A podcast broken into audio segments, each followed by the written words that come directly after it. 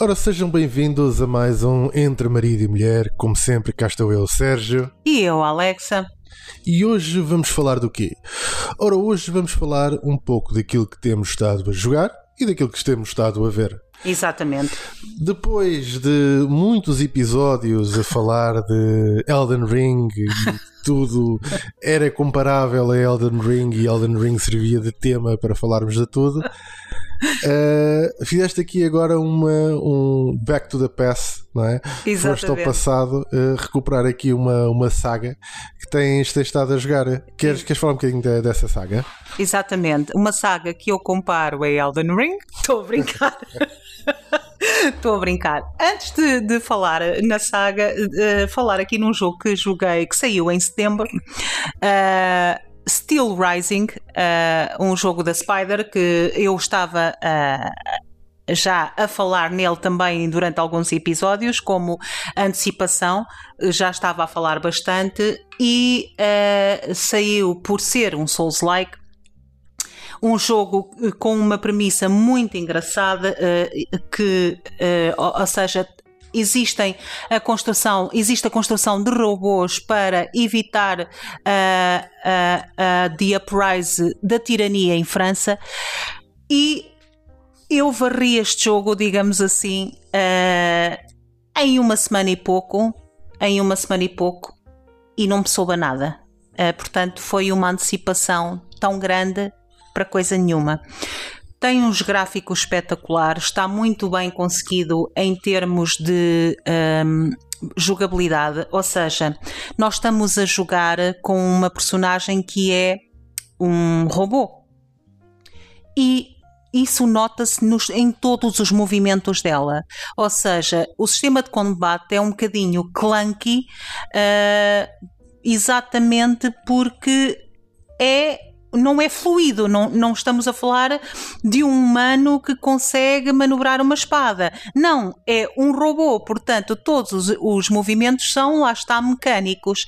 E isso sente-se no sistema de combate, o que torna a imersão muito grande no jogo, mas que torna o sistema de combate pouco fluido.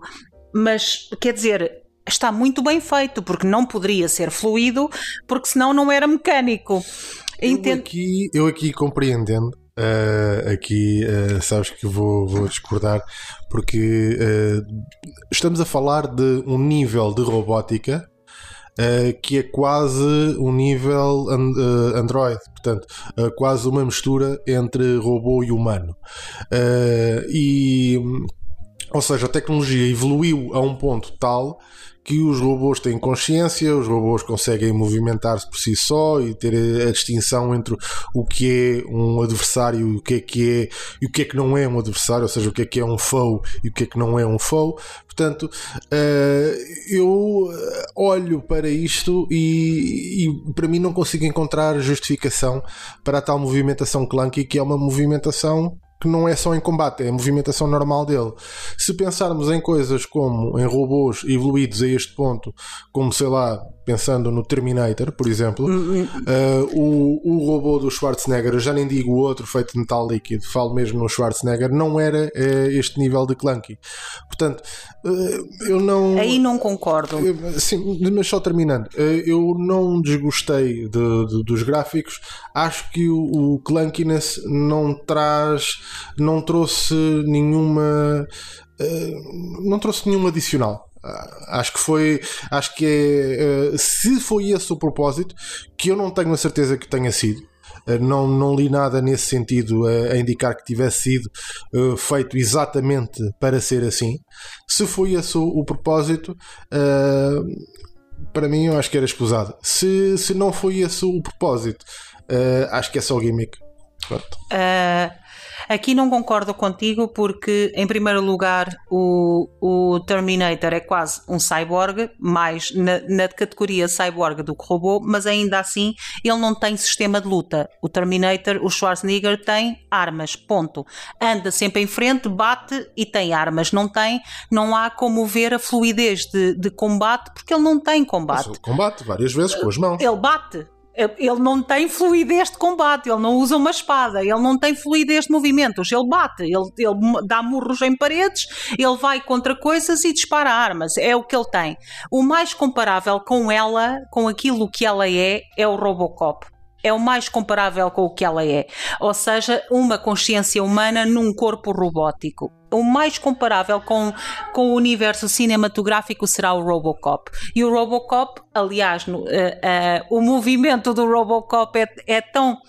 É tão, uh, é tão próprio que só o som do, do, dele a andar, nós, pelo menos quem cresceu nos anos 80, reconheceria imediatamente, se metesses o efeito sonoro, isto é o Robocop, porque é tão, é tão característico e é tão robótico, lá está, todo, tudo nele é robótico que uh, mantém o som de virar, faz o som da máquina a virar, e eu acho que aqui é claríssimo que foi esse o propósito, porque tudo nos movimentos dela a correr, o som que faz a, tirar a arma, tudo é metalizado.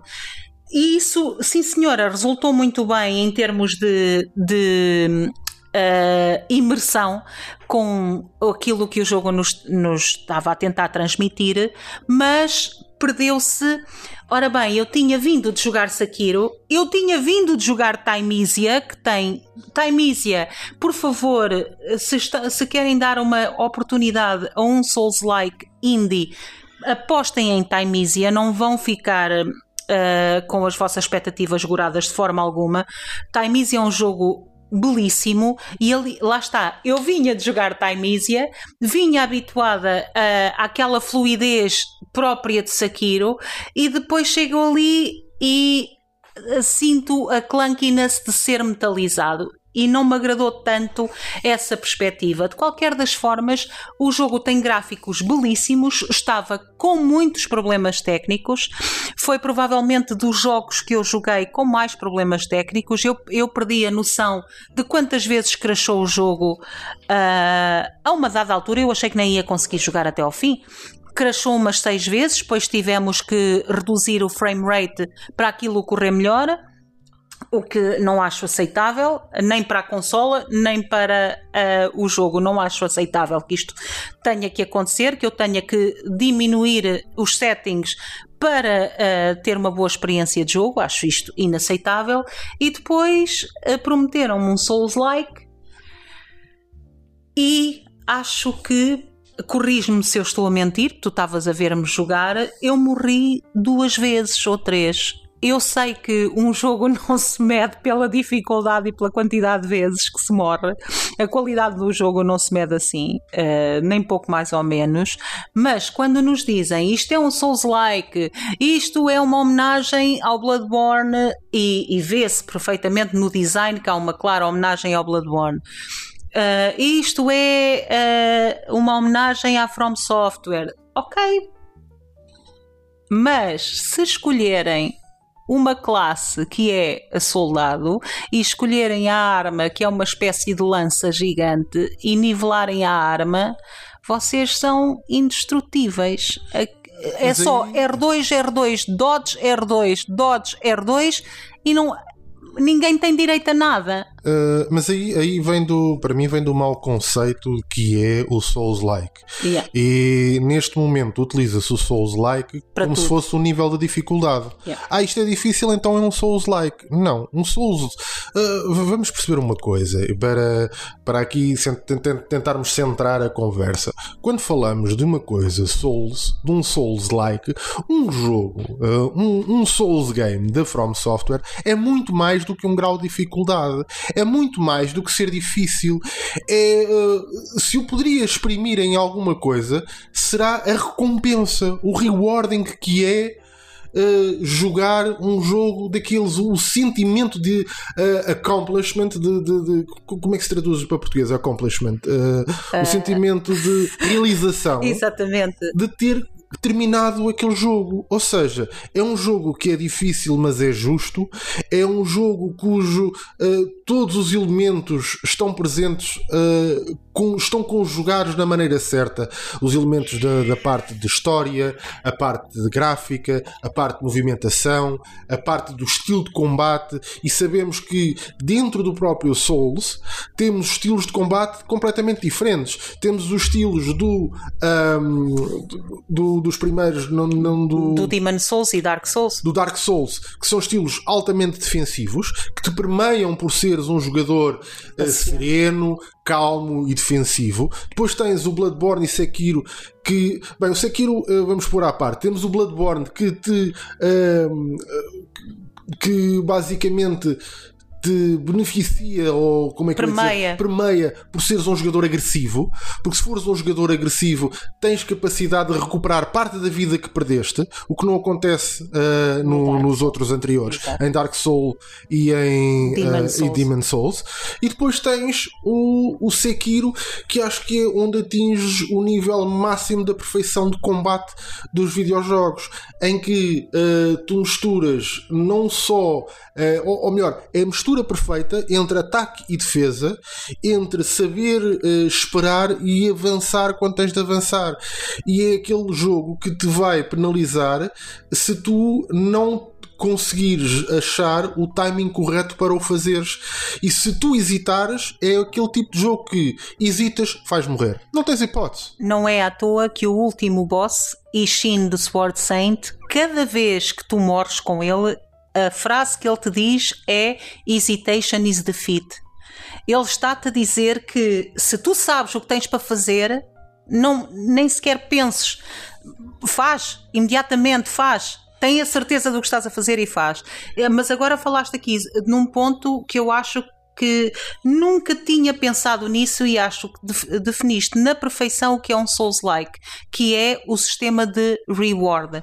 O quão tu sentes uh, o que é aquilo que eu digo que é a droga da dificuldade versus o reward. E é isso que é o Souls-like. Desculpa, mas é que de, definiste tão bem que eu tinha que falar nisso. Sim, e, e portanto, é esta conjugação de coisas que faz um jogo ser Uh, para um jogo ser considerado Souls-like, tem que ter isto. Nestas medidas, exatamente, tem que ter uma boa medida de desafio versus reward, tem que ter uma boa medida de uh, história uh, juntamente com, com, com a parte gráfica e tem que ter, lá está, o tal elemento de combate que não pode ficar, não pode ser colocado à, à, à margem, não se pode não ter, que é escolhe um, seja ele um sistema de premiar o atacante ou premiar o facto de seres defensivo, mas tem que ser on point. Porque se há uma das coisas que estes jogos têm e que é para quem acompanhou a evolução dos videojogos, como foi o meu caso, sabe o quão essencial e quão satisfatório é uh, o teres um, um controles que sejam Uh, responsivos e que tu, tu sabes que se perdeste, perdeste porque fizeste mal as coisas. Não há um chip trick. É tu perdes porque de uh, foste demasiado ganancioso, uh, não protegeste quando devias ter protegido, atacaste quando não devias ter atacado, e quando atinges esse nível, aí sim podes dizer que tens um jogo Souls-like. Não é porque tens, ah, eu tenho uma parte disto. Não, se tens uma parte disto, não é um Souls-like. Se tens uma parte de, ah, eu gosto da ambiência, então, pá, tudo bem. Podes dizer que é inspirado, mas dizes que é um Souls-like, não é. Não é um Souls-like.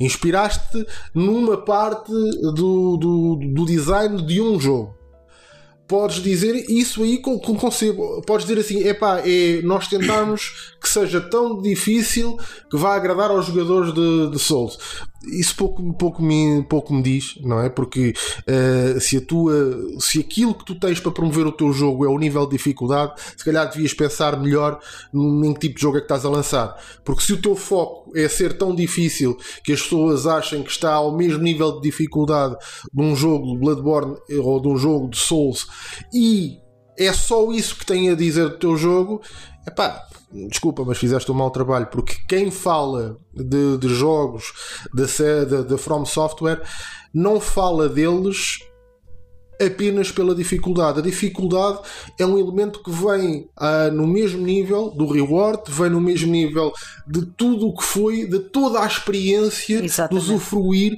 daquele universo. Portanto, não vendam jogos a dizer que é Souls-like porque tem um nível de dificuldade elevado. Há tanto jogo que tem nível de dificuldade elevado. Olha, vão jogar, por exemplo, os níveis de, que fazem aí para o, para o Mario Maker. Tens lá níveis de dificuldade que são 10 vezes superior a qualquer jogo da From Software. Isso faz deles um, um Souls-like game? Não. Portanto, parem de dizer que os jogos, por serem difíceis, são Souls-like, por uh, perderes todos os itens quando morres ou por, os, os, os por haver respawn de, de, dos, dos pequenos NPCs quando uh, morres perante um boss que isso é Souls-like. Isso não é Souls-like. Isso já existia antes de, do, do, do, Bloodborne. Antes do Bloodborne. Isso já existia antes da From Software fazer jogos. Portanto, nem isso que era uma característica dos jogos da From, da, da From Software. E quem acha que isso é uma característica tem muito a aprender sobre o mundo de videojogos. Portanto, esqueçam esses rótulos. Preocupem-se em fazer um bom jogo. Se os jogos da From Software vos servirem para vos inspirar, tanto melhor, porque, como toda a gente sabe, são seguidores de culto, os seguidores da From Software.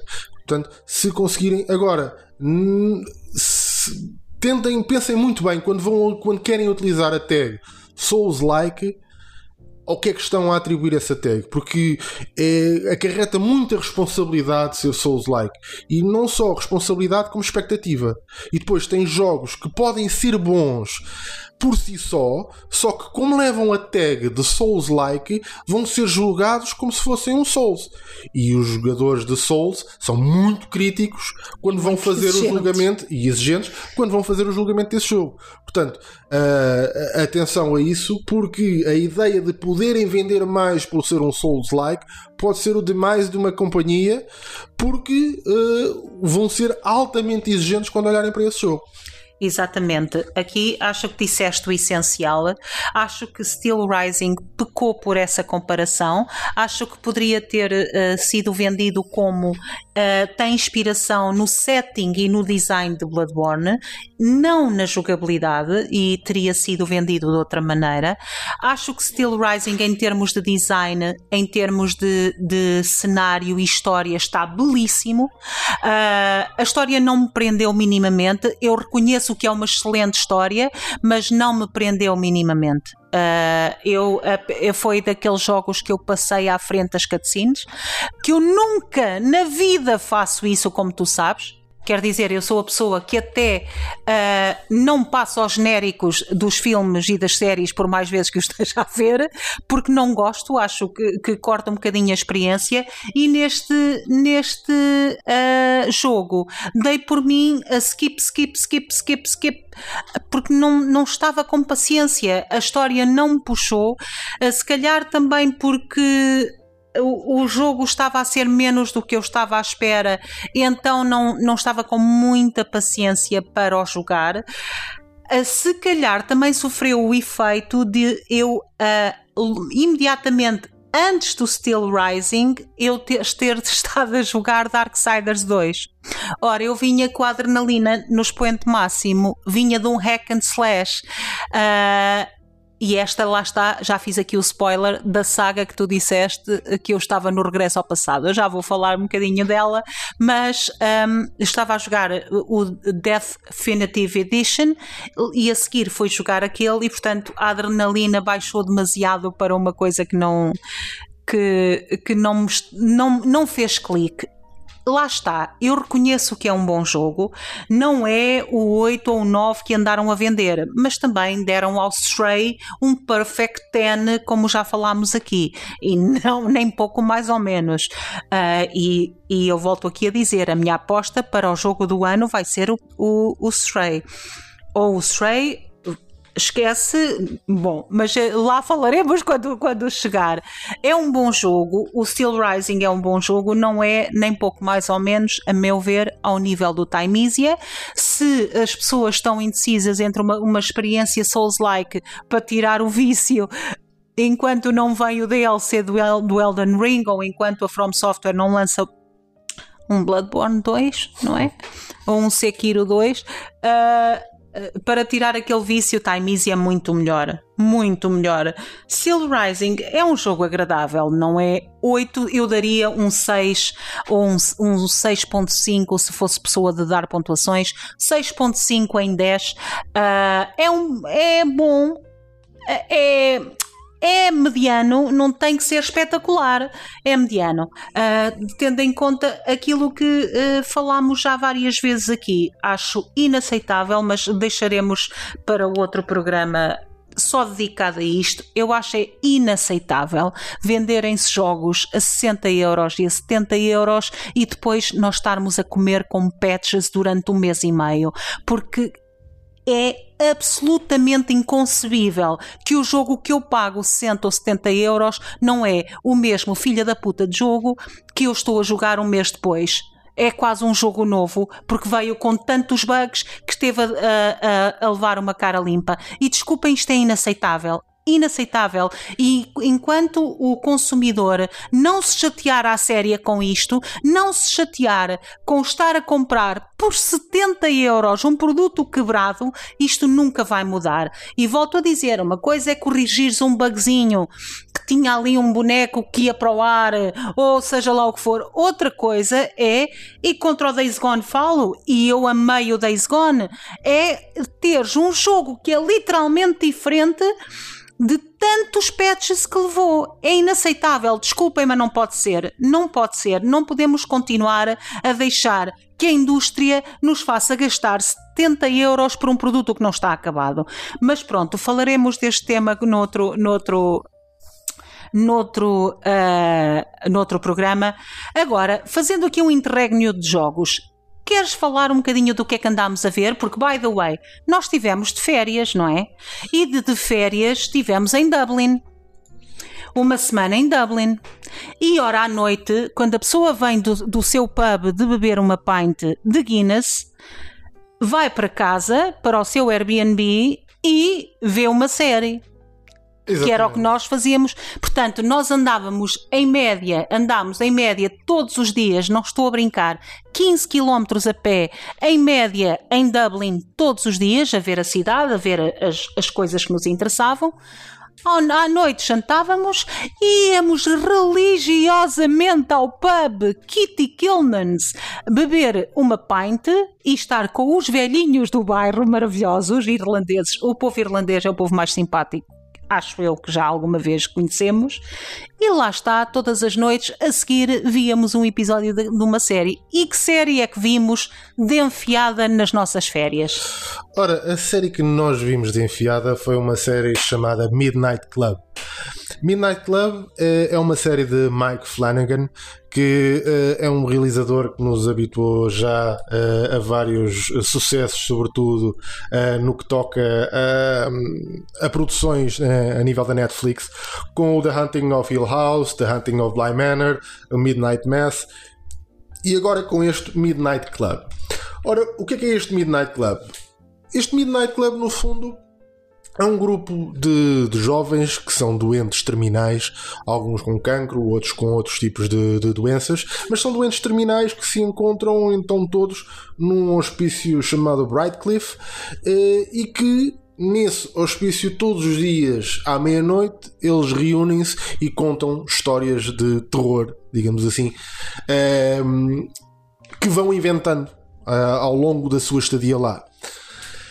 Esta é a premissa base, a partir daqui desenrola-se toda a história, onde nós vamos conhecendo o, o, o, que é que cada um, a maleita que cada um tem, o seu, o seu, o seu passado e uh, o que dizer desta série.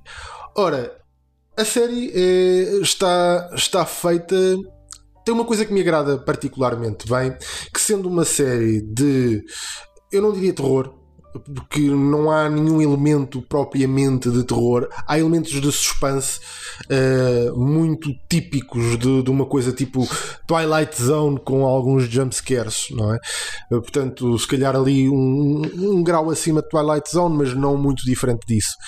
Uh, tem uns cliffhangers muito bem conseguidos e que não são uh, não ficam com aquela sensação de, de, de, um cliffhanger barato não é? Daquela daquele gancho que nos deixam ali no final da, da série. Toda a gente já previa que fossem que fossem acabar ali só para aprender as pessoas. Não não estão efetivamente bem feitos.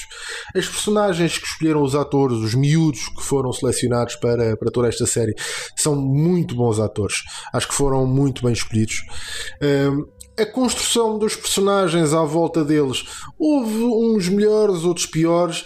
Há, aqui uma tentativa de na personagem principal e sem querer fazer eh, grandes spoilers, há aqui uma tentativa de construção de um personagem que eh, não se chega a perceber bem onde é que queriam levar, porque parece que a uma determinada altura querem levar a personagem para numa direção e depois mudam para outra, e depois mudam para outra e andam aqui aos S como se não soubessem bem que capa dar a esta personagem, ou seja, o que é que queremos fazer de, desta personagem?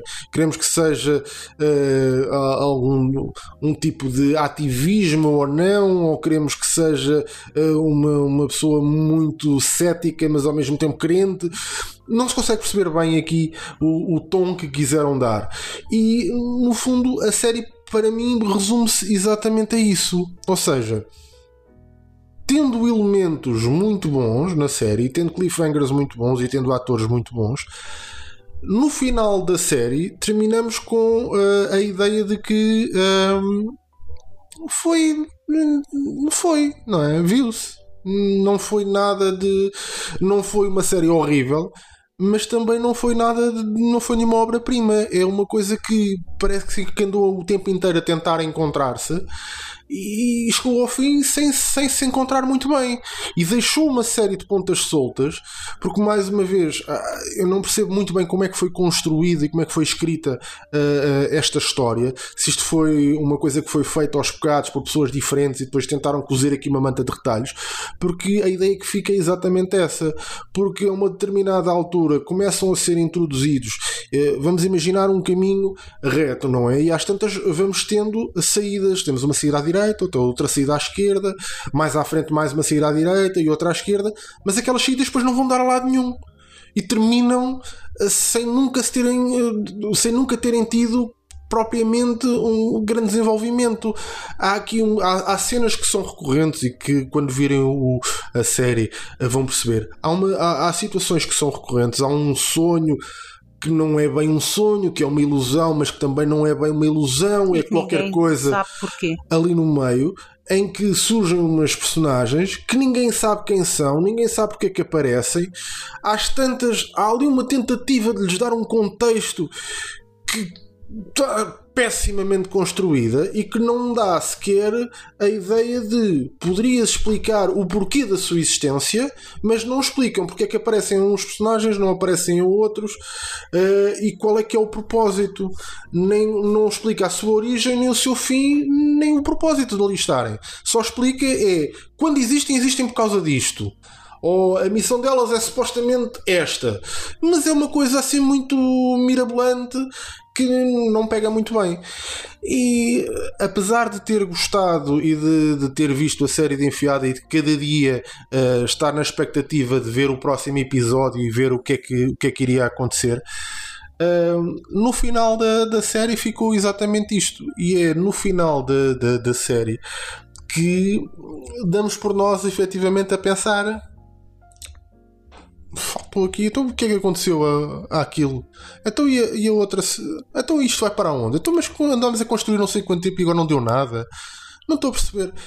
E é um bocadinho por aí. É uma série de pontas soltas e uma série de. de com um personagem principal que uh, a uma determinada altura andou, uh, andaram ali, andou perdido andaram a tentar encontrar qualquer sítio para onde a colocarem e, e, não se percebe bem, ficou ali perdida no, no, meio o que é que ela queria ser ou o que é que queriam fazer desta personagem. E, eh, e pronto, mas no fundo, atenção, se eu aconselho a, a verem esta série, eh, eu diria que sim. É uma série, agora, é uma série que se vê muito bem. Eh, a premissa é, é interessante.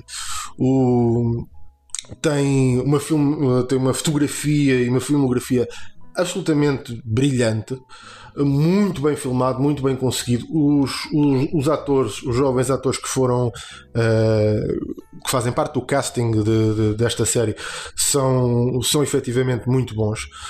O que é, é difícil porque são adolescentes. São, são, adolescentes.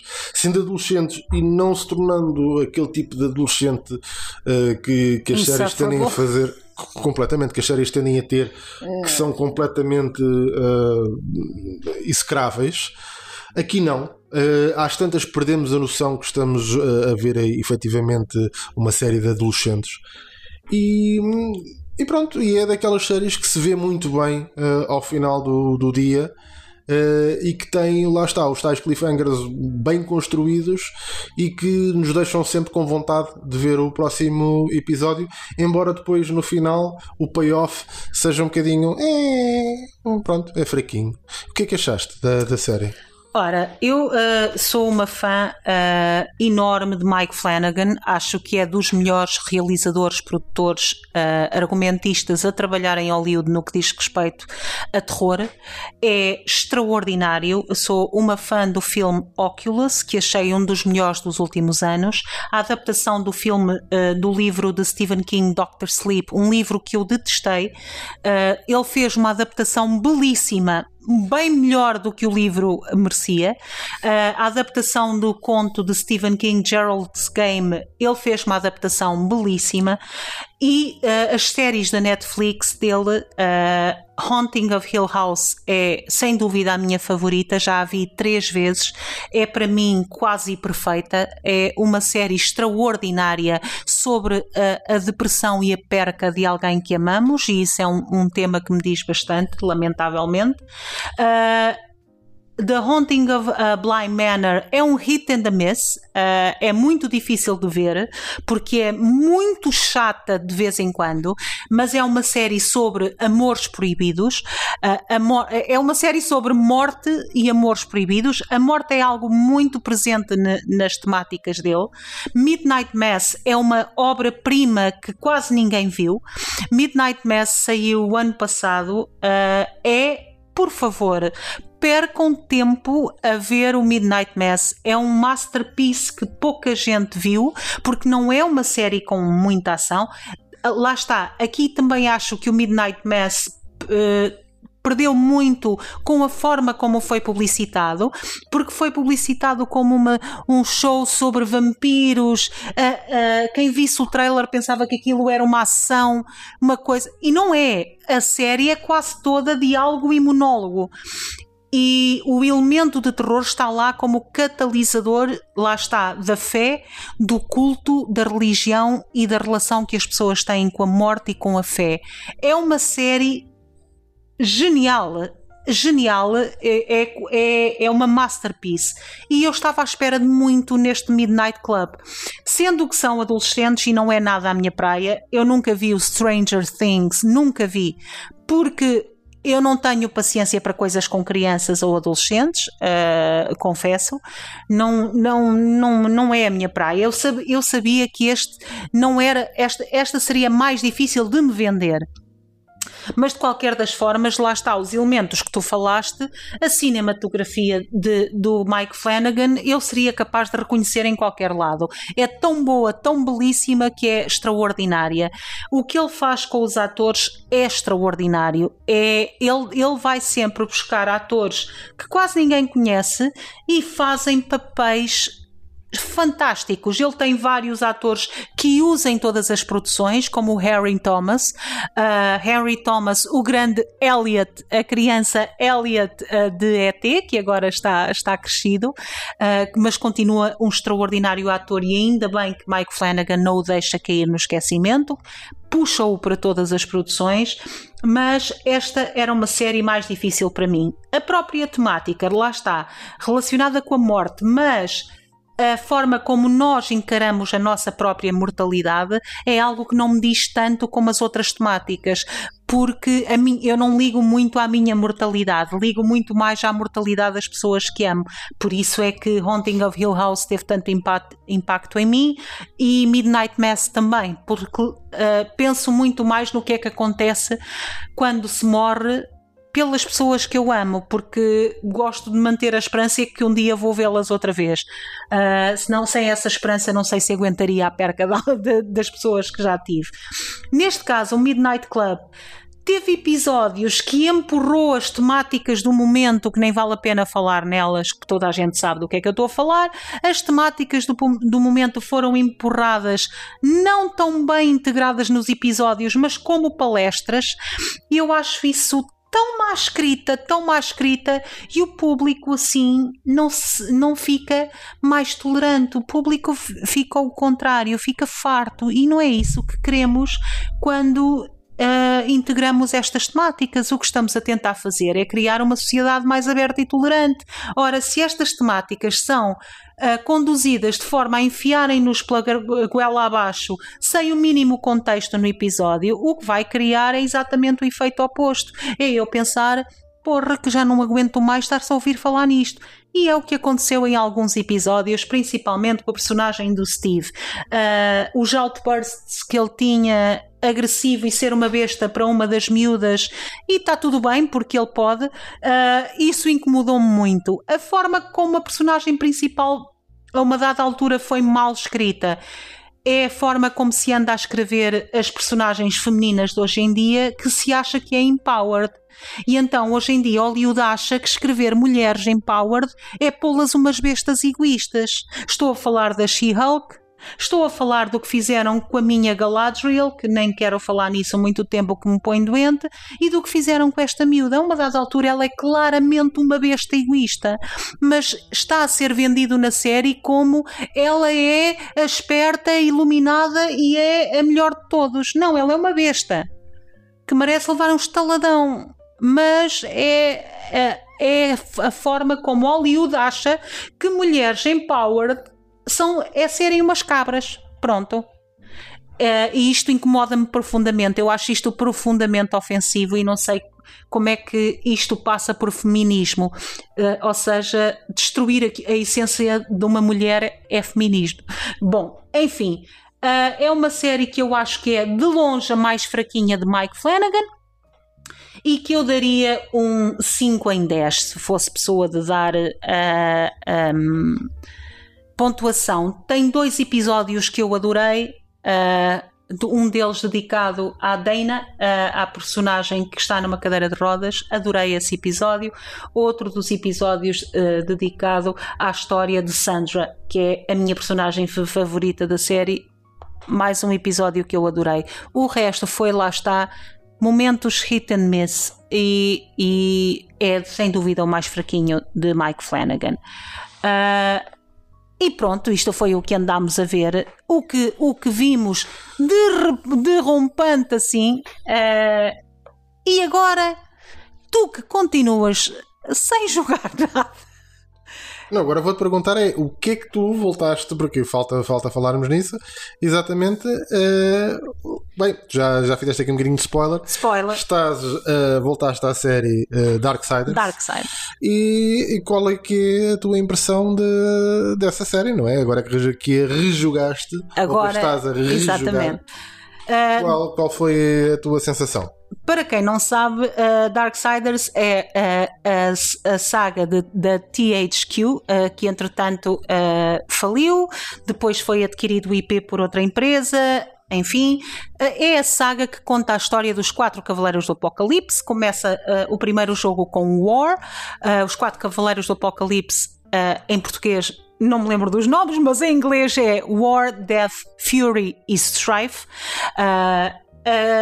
Portanto, o jogo come, a saga começa com War, War vem para a Terra porque uh, ele acha que se for, foram quebrados os sete selos, o sétimo selo foi quebrado, vai então iniciar o apocalipse, a guerra entre o céu e o inferno vai começar e os uh, cavaleiros do apocalipse, segundo uh, reza a lenda, virão à terra para julgar os Wicked, as Wicked Souls e servirem de julgamento final.